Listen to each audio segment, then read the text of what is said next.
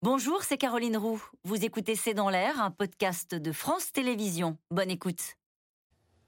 Bonjour, je suis ravie de vous retrouver pour euh, ce tout nouveau rendez-vous. C'est dans l'air l'invité. Euh, pour cette première, je reçois le commissaire européen au marché intérieur, Thierry Breton, alors que l'Europe se retrouve confrontée sans doute à la plus grave crise énergétique de son histoire, avec une question désormais, comment passer l'hiver?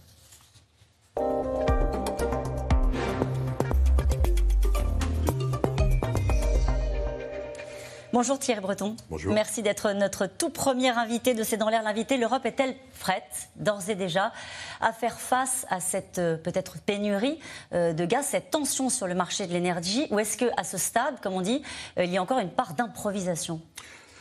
Écoutez, je vais vous dire les choses vraiment telles qu'elles se sont passées. dès le lendemain du déclenchement de cette guerre voulue par Vladimir Poutine, le 24 février, nous avons commencé à travailler à la Commission, et en particulier en ce qui me concerne, dans mes services. Le marché intérieur, ça veut dire que c'est les entreprises, c'est toute l'activité économique, en disant écoutez, il faut faire comme si Vladimir Poutine ne livrera plus de gaz à l'Europe. On importait 155 milliards de mètres cubes de gaz. On a commencé à travailler en substitution. Donc la réponse à votre question, c'est qu'on se prépare dès le, depuis le mois de février. Ça ne veut pas dire qu'on est prêt. Ça veut dire qu'on a beaucoup, beaucoup, beaucoup avancé. On a avancé sur trois domaines. On a avancé d'abord sur euh, la substitution. Car au fond, il faut substituer ces 155 milliards de mètres cubes. Et on a fait un travail absolument gigantesque. On a maintenant 50 milliards de mètres cubes, c'est-à-dire plus d'un tiers qui viennent de gaz euh, de, schiste en particulier, mais pas que, et notamment des États-Unis et aussi euh, du Qatar. On a 10 milliards de mètres cubes qui viennent de pipelines existants.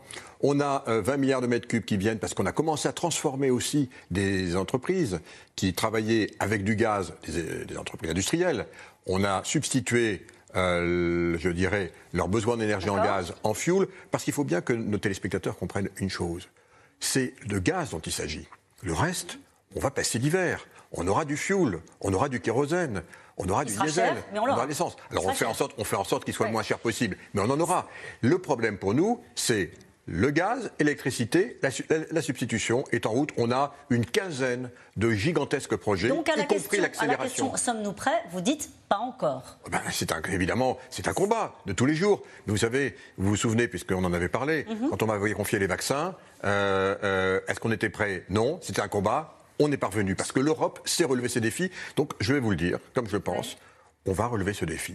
Ce sera aussi Qu'est-ce qui vous rend aussi confiant, euh, ça, veut dire que vous ne travaillez pas du tout sur un scénario qui a pourtant été évoqué par le, chef de l'État, qui est de dire à un moment donné, peut-être, à certaines industries européennes, il va falloir cesser de tourner parce qu'il va falloir préserver, par exemple, euh, l'énergie pour les ménages. Est-ce que vous travaillez sur des scénarios du pire? On veut, bien entendu, c'est notre travail, et c'est le mien en particulier, d'anticiper.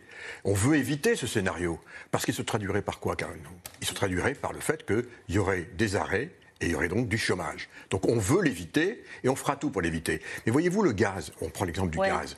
Le gaz, un tiers du gaz que nous importons, il est à destination des ménages pour se chauffer. Et deux tiers, c'est pour les entreprises et aussi pour, euh, pour générer de l'électricité.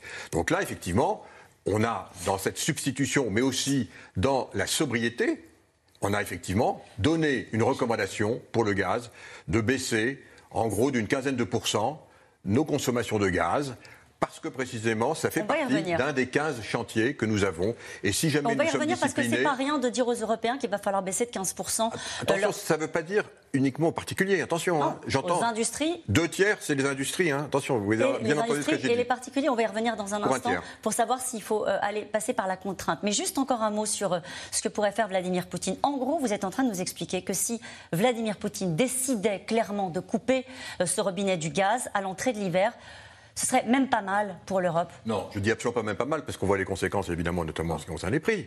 Parce que ça, évidemment, ça, ça, ça, ça va continuer à monter. Ben, en tout cas, on, on est aujourd'hui sur, sur peut-être un pic. On espère que ça va baisser, mais en tout cas, on est quand même sur des prix. On a, enfin, pardon, mais on a, été, on a multiplié par 10 hum. le prix du gaz et de l'électricité en un an. Donc évidemment que ça, il faut y travailler, il faut travailler d'arrache-pied. Mais à votre question, à l'heure où nous parlons, je vous rappelle que Vladimir Poutine a coupé le gaz. Il n'y a pas de gaz aujourd'hui. Hein. Il, est, soi-disant en maintenance. Mais que, mais que, à contrario, nous avons rempli nos cuves stratégiques. Je voudrais le dire parce que c'est très important. Aujourd'hui, au niveau de, l'Union européenne, 76%.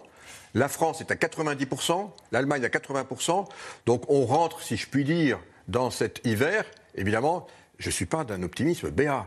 Je dis simplement, je dis simplement, Caroline Roux, que nous avons mis en œuvre tout ce que l'on peut mettre en œuvre et qu'on travaillera Qu'est-ce qui reste, à faire Qu'est-ce qui reste à faire La solidarité. Il faut vraiment maintenant faire en sorte. Mais je vous donne un exemple. Aujourd'hui, on a l'électricité que nous consommons en France. Euh, elle vient en partie, vous savez d'où? Allez-y. D'Allemagne. Hmm. Parce qu'effectivement, on a des centrales nucléaires qui sont à l'arrêt, on le sait, en maintenance.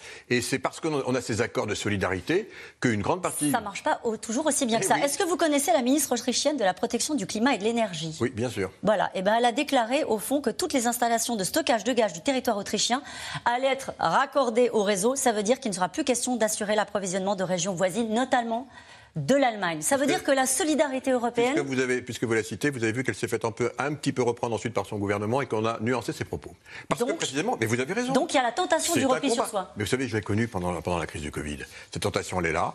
Mais on a démontré qu'on savait, qu'on savait démontrer qu'ensemble, on l'a démontré pour les vaccins, on l'a démontré pour le plan de relance, on savait que finalement, c'est ensemble qu'on va gagner. Thierry Breton, qu'est-ce que vous craignez Je peux vous le dire, je peux vous le dire parce que je suis en contact avec tous les ministres de l'énergie. Ce principe de la solidarité, d'être unis, il est maintenant vraiment chevillé au corps. Alors ça sera un combat, hein, je ne me fais aucune illusion, mais on voit qu'aujourd'hui, il fonctionne. Est-ce que vous avez encouragé les Allemands à relancer le nucléaire? Ah oui, ça dès le premier jour, dès le premier jour. Et voyez-vous, je me suis euh, euh, servi de l'exemple belge, parce que les Belges avaient quatre centrales nucléaires qui devaient fermer, et je rends hommage au gouvernement belge, qui du reste est un gouvernement de coalition, comme le gouvernement allemand, dans lequel les Verts jouent un rôle important. Ils ont décidé précisément pour faire face à cette période qui est temporaire. Hmm. On parle de quoi? On parle d'un an, on parle peut-être de 18 mois. Il faut passer cet hiver et peut-être le suivant. Mais en tout cas, c'est ça dont, on parle. Qu'est-ce que vous craignez alors? Vous avez l'air assez confiant sur la solidarité européenne, sur ce qui a été mis en place, sur les mesures de substitution. Qu'est-ce que vous craignez? Ah mais il faut bien entendu, il va falloir maintenant faire attention aux ménages parce que derrière, derrière tout ça a un coût, tout ça a un prix, et donc il faut accompagner effectivement. Aujourd'hui, on le sait. En coûte. Mais on sait bien qu'aujourd'hui, le quoi qu'il en coûte, d'abord, il a ses limites. On le sait tous, parce que finalement, il y a bien quelqu'un qui paye. Si c'est pas nous, c'est les enfants, par la dette. Et puis, il y a un moment où effectivement, les ménages, il faut effectivement les accompagner et faire en sorte. C'est important ce que vous dites, très Breton. Ça veut dire qu'il y aura une forme de tolérance de la part de Bruxelles, comme on dit souvent, sur les finances publiques. On pense à la France. la réponse, est, oui. et jusqu'à la fin 2023, pour que précisément on ait le temps de cet accompagnement. Mais maintenant, mais maintenant, je le dis, c'est un travail qui est extraordinairement euh, compliqué, un travail de fourmi. Mais voyez-vous, euh, voilà, on le fait ensemble. Et tant qu'on le fait ensemble, ça ira. Accompagner les ménages, tous les ménages, on voit bien qu'il y a une polémique en France sur la nécessité, la volonté du ministre des Transports, par exemple, de réguler le trafic des jets privés en disant qu'il va falloir faire payer davantage certains, euh, en tout cas les contraindre ou réguler davantage. Est-ce que vous êtes favorable à cette approche-là? Non, mais j'ai vu effectivement cette proposition, je crois que c'est la NUP qui l'a proposée. Euh, bon, la NUP propose le fait d'interdire euh, les voyages d'affaires ou privés. Les réguler du ministre des Transports. Bon, en tout cas, je voudrais juste vous dire ici les chiffres, parce que derrière, au-delà de, je dirais, de la polémique ou de l'idéologie, les chiffres, c'est quoi? Le transport aérien, c'est 2,5% des émissions de gaz à effet de serre de CO2. Et dans ces 2,5%, le transport euh, aérien euh, privé ou d'affaires, c'est 0,05%. Voilà, 0,05%. Et donc, ça veut dire que, bien entendu, on a mis déjà le transport euh, d'affaires et privé, on l'a mis sur euh, les politiques euh, d'accompagnement énergétique, contrairement à ce que j'ai pu lire. Donc ils sont déjà les ETS, ils sont. Mais on peut toujours faire mieux. On peut effacer l'empreinte carbone, on peut, on peut toujours faire mieux. Mais le vrai sujet, je le dis, le kérosène, on en aura. Le fuel, on en aura. Le diesel, on en aura. L'essence, on en aura. Le problème, c'est d'être plus sobre sur le gaz et une sur l'électricité. Une dernière question sur les perspectives. Euh, L'activité de la Chine est en recul de 2,6% au deuxième trimestre. C'est le moteur de l'économie mondiale. Euh, Bruno Le Maire dit l'inflation, ce sera bientôt fini. On est au pic de l'inflation. Est-ce que vous êtes optimiste ou vous avez une inquiétude sur les perspectives économiques de la zone euro? Non, la zone euro, on n'est on pas, encore une fois, on voit comme Bruno Le Maire. Hein, on voit effectivement que euh, on est sans doute, j'espère, à un pic d'inflation, on commence à voir du reste. Un certain nombre de prix baissés dans les matières premières. Ça peut être le cuivre, ça peut être le zinc, ça peut être le nickel. Également le transport, les transports maritimes. Alors, est-ce que c'est un bon signe? Oui, parce que les prix baissent. Est-ce que c'est une, petite inquiétude? C'est peut-être le fait qu'effectivement, il y a moins de demandes, donc que la récession n'est pas loin. Mais voyez-vous, si on gère bien notre crise énergétique, alors euh, on sera passé cette période sans, euh, sans stagflation. Merci à vous Thierry Breton. On se retrouve dans un instant en direct pour un nouveau C'est dans l'air. C'était C'est dans l'air, un podcast de France Télévisions. Alors s'il vous a plu, n'hésitez pas à vous abonner. Vous pouvez également retrouver les replays de C'est dans l'air en vidéo sur France.tv.